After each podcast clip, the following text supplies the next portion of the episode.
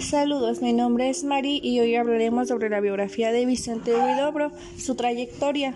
Vicente García Huidobro Fernández, más conocido como Vicente Huidobro, fue un poeta chileno inventor del movimiento poético denominado creacionismo, que nació en Santiago el 10 de enero de 1893 y que falleció en Cartagena el 2 de enero de 1948.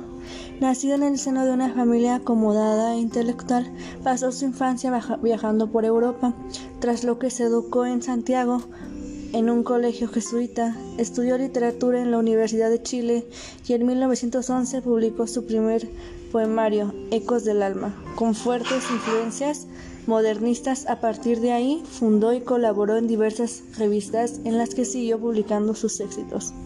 En 1916, Huidobro se trasladó a París, donde entró en contacto con los grandes vanguardistas y tras dedicar un tiempo al surrealismo, decidió romper con este y el futurismo, creando su propio movimiento, el creacionismo, por el cual por el que el poeta se equipara con un dios que compite con la propia naturaleza, el creador de obras e imágenes trascendentes.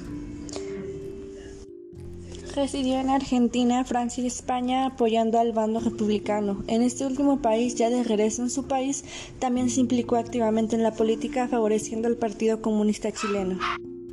Ya en Chile estuvo en conflicto constante con su coateno Pablo Neruda, con quien competía de manera continua. Además de la poesía, escribió novelas y guiones cinematográficos y se mantuvo activo como cronista, conferenciante y poeta hasta su muerte en la tranquila localidad de Cartagena en 1948.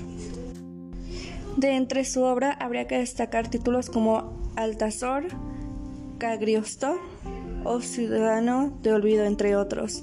Bueno, esto ha sido todo, espero que les haya gustado, adiós.